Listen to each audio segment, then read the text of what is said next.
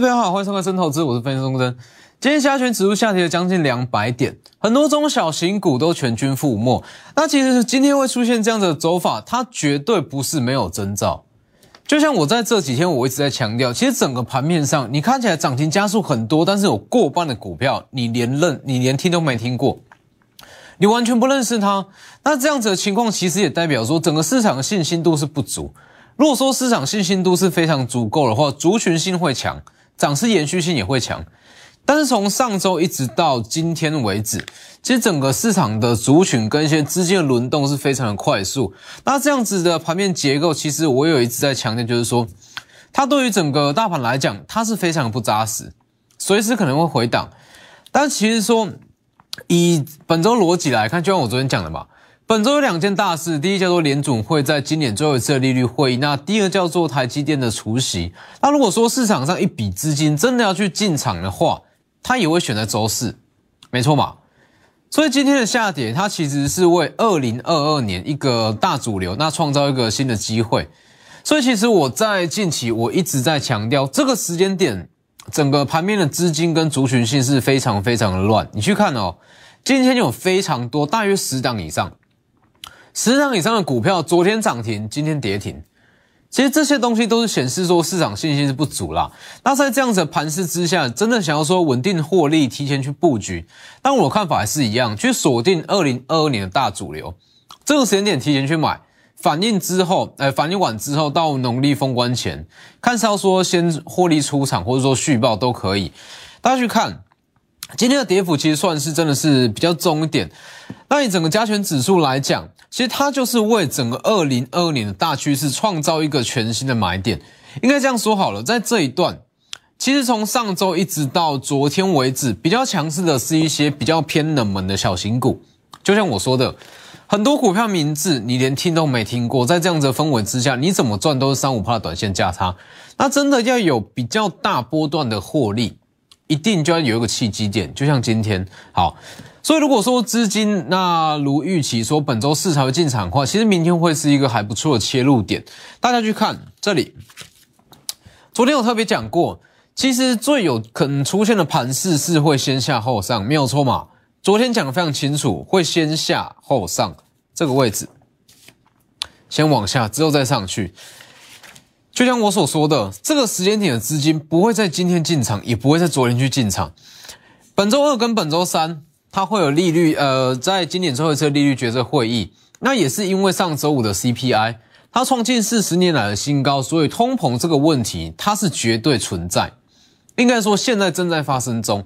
那这样子的情况，市场心理的预期，他会觉得说联准会可能会提前去升息，那提前去缩表。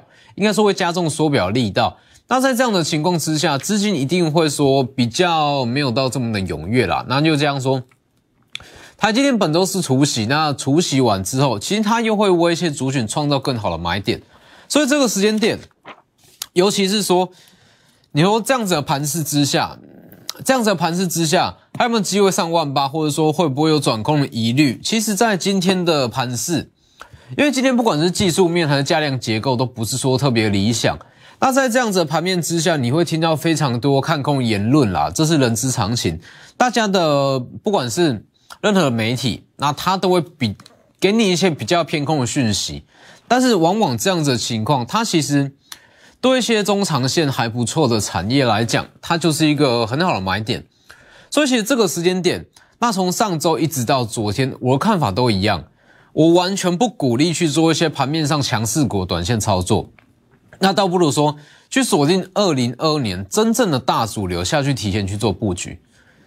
其实它的呃整个二零二年的大趋势是这样，其实，在二零二零年，也就是说去年的年底，去年的年底，大家整个市场上不会有人认为说新兴紧缩难电会涨将近三倍。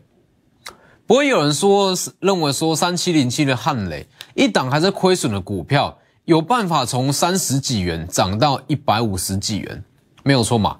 包含加金也是一样，所以其实这些都叫做一个大主流。那所谓的大主流，你在当下绝对是看不出来，但是你从一些产业结构里面，你可以发现到它在二零二二年是最有机会。那其实我给各位几个大方向。其实如果说二零二二年有什么样的股票，那可以利用说这样子的时间点下去进场去切入的话，因为你说如果说这一次是资金的洗牌，那它会让一些短线比较强势的小型股资金释出，释放到真正二零二零的大趋势。那其实有哪些？其实大家要先有一个逻辑，就是说一项新兴的题材，它需要经过一到两年时间去做商转。所谓的商转，它需要有真正的营收贡献。所以其实大家去想哦，包含像是低轨卫星，低轨卫星这绝对不是新的题材，绝对不是。大家可以去 Google 一下哦，Google 一下我的文章，或者说在这里面，在我两大平台，你去看一下，在去年年底我写过的文章。其实低轨卫星当时我讲的非常清楚，那为什么一直到今年年底才在发酵？很简单，因为它经过一年。它才正式商转，包含第三代半导体也是一样。第三代半导体从去年它就开始这个话题性就有了。好，但是当时其实很多股票还没有上涨，包含嘉金跟汉雷。其实这些第三代半导体的股票，在当时话题性出来的同时，它涨势不强。那一直经过大约是一年到一年半的时间，它才会开始发酵，因为它需要经过上转。所谓的商转，就是说。当一项题材被发现到，但是对于一单股票来讲，它不会真正有营收贡献，它只是在吃这个题材。那真正有营收贡献，需要经过像是接单、生产、出货，才会有真正实质营收。所以其实同样的产业，真正的爆发期跟爆发元年，大约会落在一年半以后。其实大家去回顾一下，在去年好了，去年最热门的题材是五 G，没错嘛？是五 G 这个题材，但是五 G 它绝对不是在近一两年才出来的题材。五 G 这样子的题材，它其实在前一年，大约是在在三年前、三四年前就开始有这样子的声音，说从四 G 要跳五 G，但是大约是经过一年半到两年的时间，它才真正商转，这就叫做一个大趋势。所以其实以明年来讲，我们就以一个科技进步的产业，一个新兴产业来讲。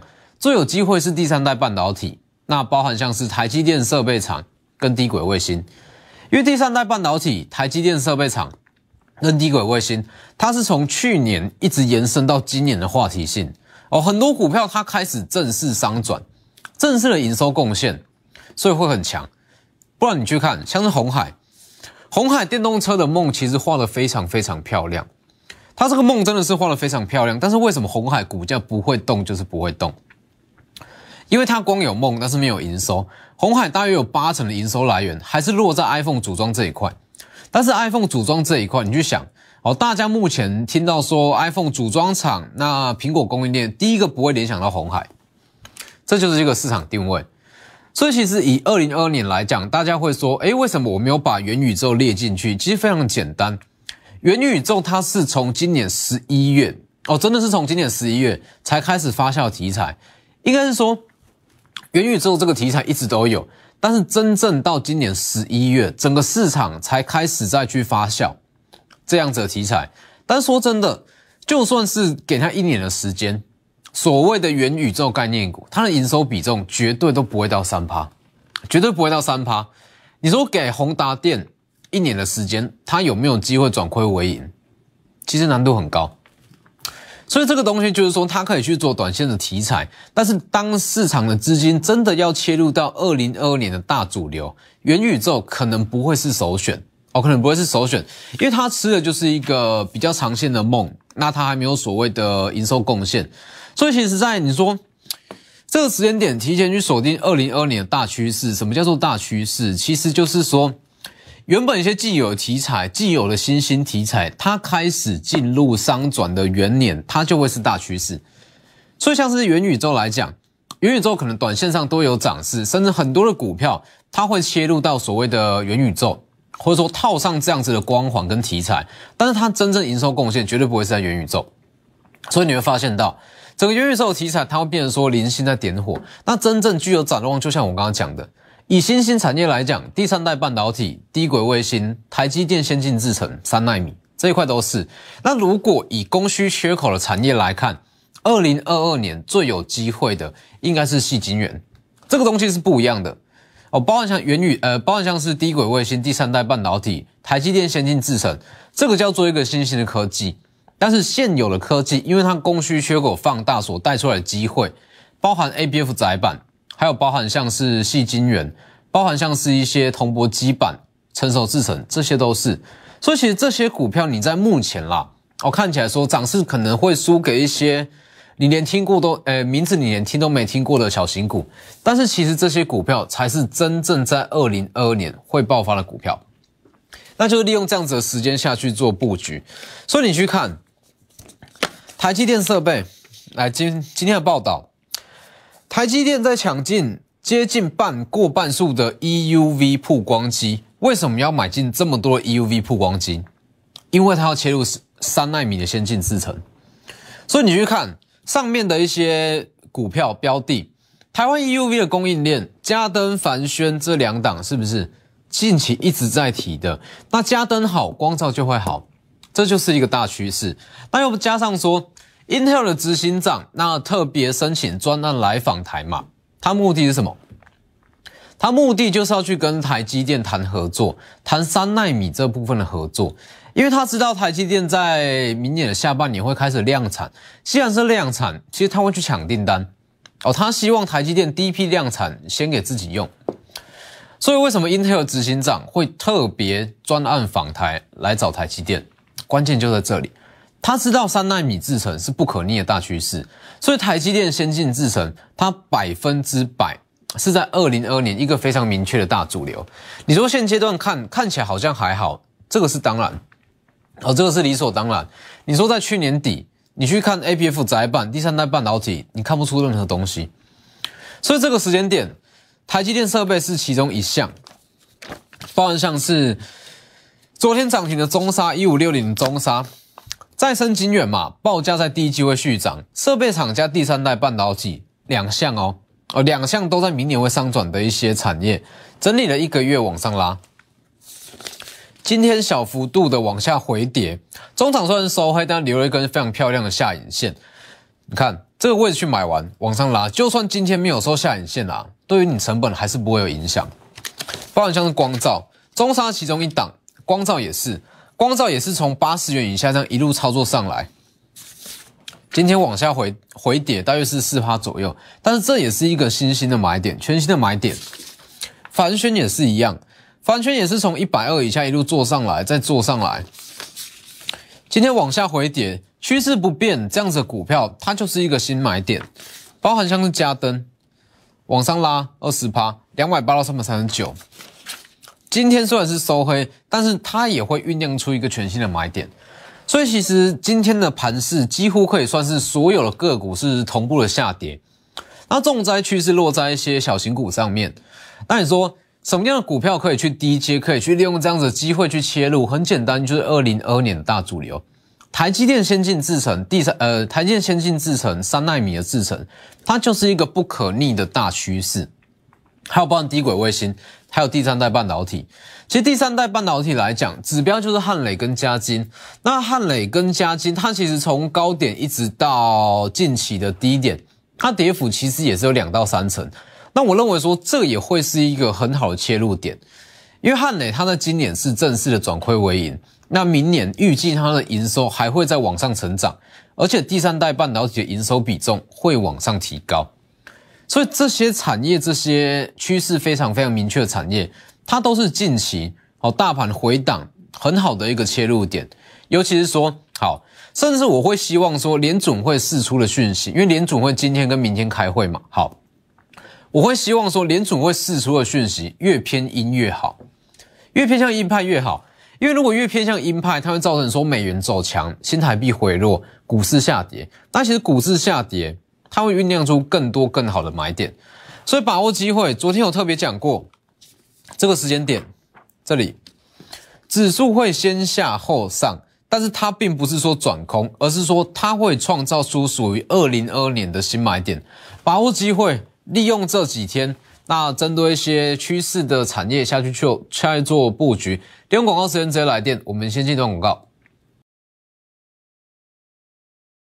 好，所以其实，在近期，那我一直强调说，你与其要去做一些你不太熟悉的短线操作，不太熟悉股票短线操作，那倒不如锁定真正在二零二二年它会爆发性成长的一些产业。所以你说像今天这样子的跌法，你说我们手上股票会不会受到影响？绝对会。趋势再明确，这样子跌，今天贵买指数这样子杀，杀了将近两趴，这样子杀一定会受影响。但是我能够确保的是，它随着大盘震一震，因为被大盘拖累，哦拖累下去之后，我能够确保它会有买盘再去进场低接，因为这就是一个大趋势产业。所谓的大趋势产业，它绝对不是说什么一价到底，一开一开始上涨就涨不停，绝对不是这样，而是说。它会分成好几段去往上涨，你去想，像是汉磊、嘉金，这是我可以说是汉磊，它绝对算是在二零二一年最具代表性的一档股票，因为在二零二二年大家都不看好它，但是汉磊我们是从五十几元那一路做到一百六、一百五、一百六，当然是分段操作，所以我要表达的是说。一项大趋势产业，它绝对不会说所谓的涨不停，涨不停。你说好，在短时间内，汉磊从不到五十元涨到一百六、一百七，绝对不可能。它是一个循序渐进的过程。那在这个过程中，我们就是分段去操作，分段去操作。所以其实很多人会羡慕说，谁谁谁的股票，它又有一档股票涨了两百趴、三百趴，大赚两百趴、三百趴。但是你要去想想。你有没有这样子大赚两百趴、三百趴的格局？所以这个时间点，那就是让你持有这类型可以翻倍再翻倍股票最好的时间点，最好的卡位机会。所以其实包含像是激起最低的网通股，讲过嘛，在十一月底预告布局，那也是一样，震荡了一段时间，昨天大涨了七趴。因为以网通产业来讲，在明年也是有机会成为一个新的大趋势产业。因为不管是元宇宙还是低轨卫星，都要所谓的频宽，所以这个是东西是非常非常非常重要。那何晴控当时有讲，二零二一年是三到三点五新高，明年大约可以到四到五续创新高。昨天涨七趴，今天就算是回跌不影响，这个位置去买。所以其实，在现阶段。如果资金轮动这么快速、这么混乱的盘势之下，那更需要说在震荡区间去把部位建立起来。部位建立起来之后，一旦起涨，所有部位会一起获利，整户会一起获利。这是我一直在强调的操作逻辑。这个位置哦，也许说分批布局，有些成本在三十二、三十三、三十四、三十一都好，在这个区块把成本建立起来，一旦起涨，所有部位一起获利。这才叫做做股票，所以你说为什么会有这么多的退休族群跟金控高层啊跑来找我做股票？因为我们在做股票，其实算是稳定度非常非常的高，而不是说看着技术面转强，那随便去买一单股票。其实这充其量就叫做技术面的游戏，就是说看着说 K D 转强、月线转强进去买进。其实说真的，这样子的操作，你去坊间看一下技术分析的书，你都可以自己去操作。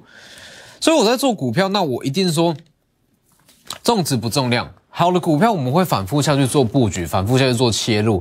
那当我要进场一档股票，我会把它的上游到下游，甚至中游供应商全部都把它研究出来。凡轩光照、嘉登，甚至是中沙这些股票，我要进场之前，我一定会去研究台积电，我会去研究三纳米，研究它的制程是怎么走。所以你去看。大家都会跟你说，台积电资本支出一千亿美元，有谁告诉你说八百亿美元是用在前段制程？有谁告诉你说后段制程不会受惠？没有错嘛？大家都是看着技术面转强下去做切入，但是这样子的操作，其实短线上哦可能可以赚到一些短线价差，但是长期来讲，绝对没有办法让你的资产往上累积。所以像这样子的操作，其实你在我的两大平台你都看得到。这也是我两大平台里面最大的价值。我会告诉你一个完整的操作逻辑跟股票市场的一个全貌。所以你去看台积电的营收，为什么我可以每个月的营收预估都到这么的精准？这里从十一月的预估，当时有讲嘛，十二月三号十一月营收预估月增五到十趴，正式十二月十号正式公告月增十点二趴，几乎是一模一样。好。十月二十七预告台积电营收预估会月减一成，开出来月减十一点九趴。为什么可以到这么的精准？原因很简单，我要去做一档股票之前，我一定会把它的订单、客户名单、上游、下游全部研究的非常透彻，才有办法得出这样子的数据。否则你说好，我要说呃台积电的营收，你说月营收可能会月减，可能会季减哦，这大家都会讲。但是要精准预估出这么精确的数字，其实难度是非常非常的高。所以在这个时间点。把握在二零二一年最后一个月，应该说倒数大约是半个月时间，那提前去做一些往往前下去做布局，它一旦起涨，其实你的成本会非常漂亮，那你卡的位置也会非常的不错。那也是因为有这样子提前卡位，你才有机会说持有一档股票赚个两百趴到三百趴，一定是这样。所以其实，在去年的年底，那我也在强调，其实。呃，以汉磊来讲，或者说第三代半导体，因为当时在做第三代半导体，第一档是做太极嘛，那当时其实很多的股票都还没商转。那我相信二零二二年，哦，如果说汉磊加大营收比重，其实包含像是文茂啦、全新啦，甚至宏杰科这些，它的第在第三代半导体的比重都会越来越高。那一旦说真的有营收开始在贡献，它涨势会非常非常强。所以你说。为什么汉磊它在它这个题材其实是存在？那为什么说它在去年其实没有什么涨？那一直到今年，它它的涨势才有办法到三百趴。其实很简单，如果说一档股票它光是具有这个比较长远的梦，法人没有办法进场，法人没有办法进场，因为其实法人要去买一档股票，他会需要出报告，他需要出所谓 buy side 的报告。那 buy side 的报告，他一定要有一个具体的数字在。你说好，他下个月营收怎么样？那之后营收又会怎么走？有一个具体的数字跟具体的理由，投信自营商才有办法去切入。所以其实像一些你去看，为什么宏达电，它明明就是拥拥有一个非常非常漂亮的梦，但是投信却不会去买，因为它没有办法出具这样子的报告。像红海。红海它银呃电动车的梦也是画的非常非常漂亮，但是为什么始终它股价就不会动？因为它没有所谓的营收来源，那法人没有办法切入，那就会造成说它的股它空有这样的题材，但是却没有这样子的营收数字。所以在二零二二年，一个比较大主流的产业，包含像是第三代半导体、低轨卫星、台积电三纳米的先进制程。这部分是所谓的新兴科技。那如果说以供需缺口带出来的科技，有包含像是细晶圆，甚至碳中和，这些都是一个趋势比较明确的产业。所以这些股票利用大盘回档的时间，提前下去做布局。如果你说计算到今年农历封关前，也许这会是最后一次的切入点，把握机会，卡位二零二二年的大主流，直接来电或私讯我的两大平台。今天节目就到这边，谢谢各位。立即拨打我们的专线零八零零六六八零八五零八零零六六八零八五摩尔证券投顾钟坤真分析师。本公司经主管机关核准之营业执照字号为一一零金管投顾新字第零二六号。新贵股票登录条件较上市贵股票宽松。且无每日涨跌幅限制，投资人应审慎评估是否适合投资。本公司与所推介分析之个别有价证券无不当之财务利益关系。本节目资料仅供参考，投资人应独立判断、审慎评估。